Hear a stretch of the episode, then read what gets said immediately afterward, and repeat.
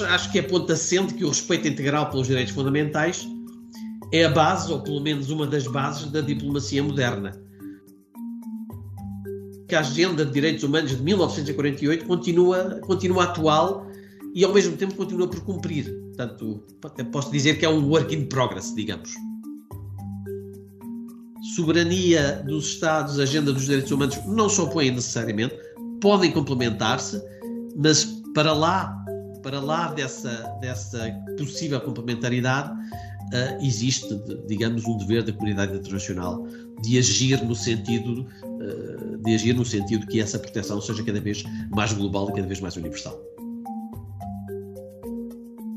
O direito ao meio ambiente são e, e, e de maneira ainda mais evidente o direito a deixar a deixar um planeta em condições, um planeta sustentável, deixá-lo às gerações futuras impõe-se cada vez mais como um direito até suscetível de ser exercido judicialmente.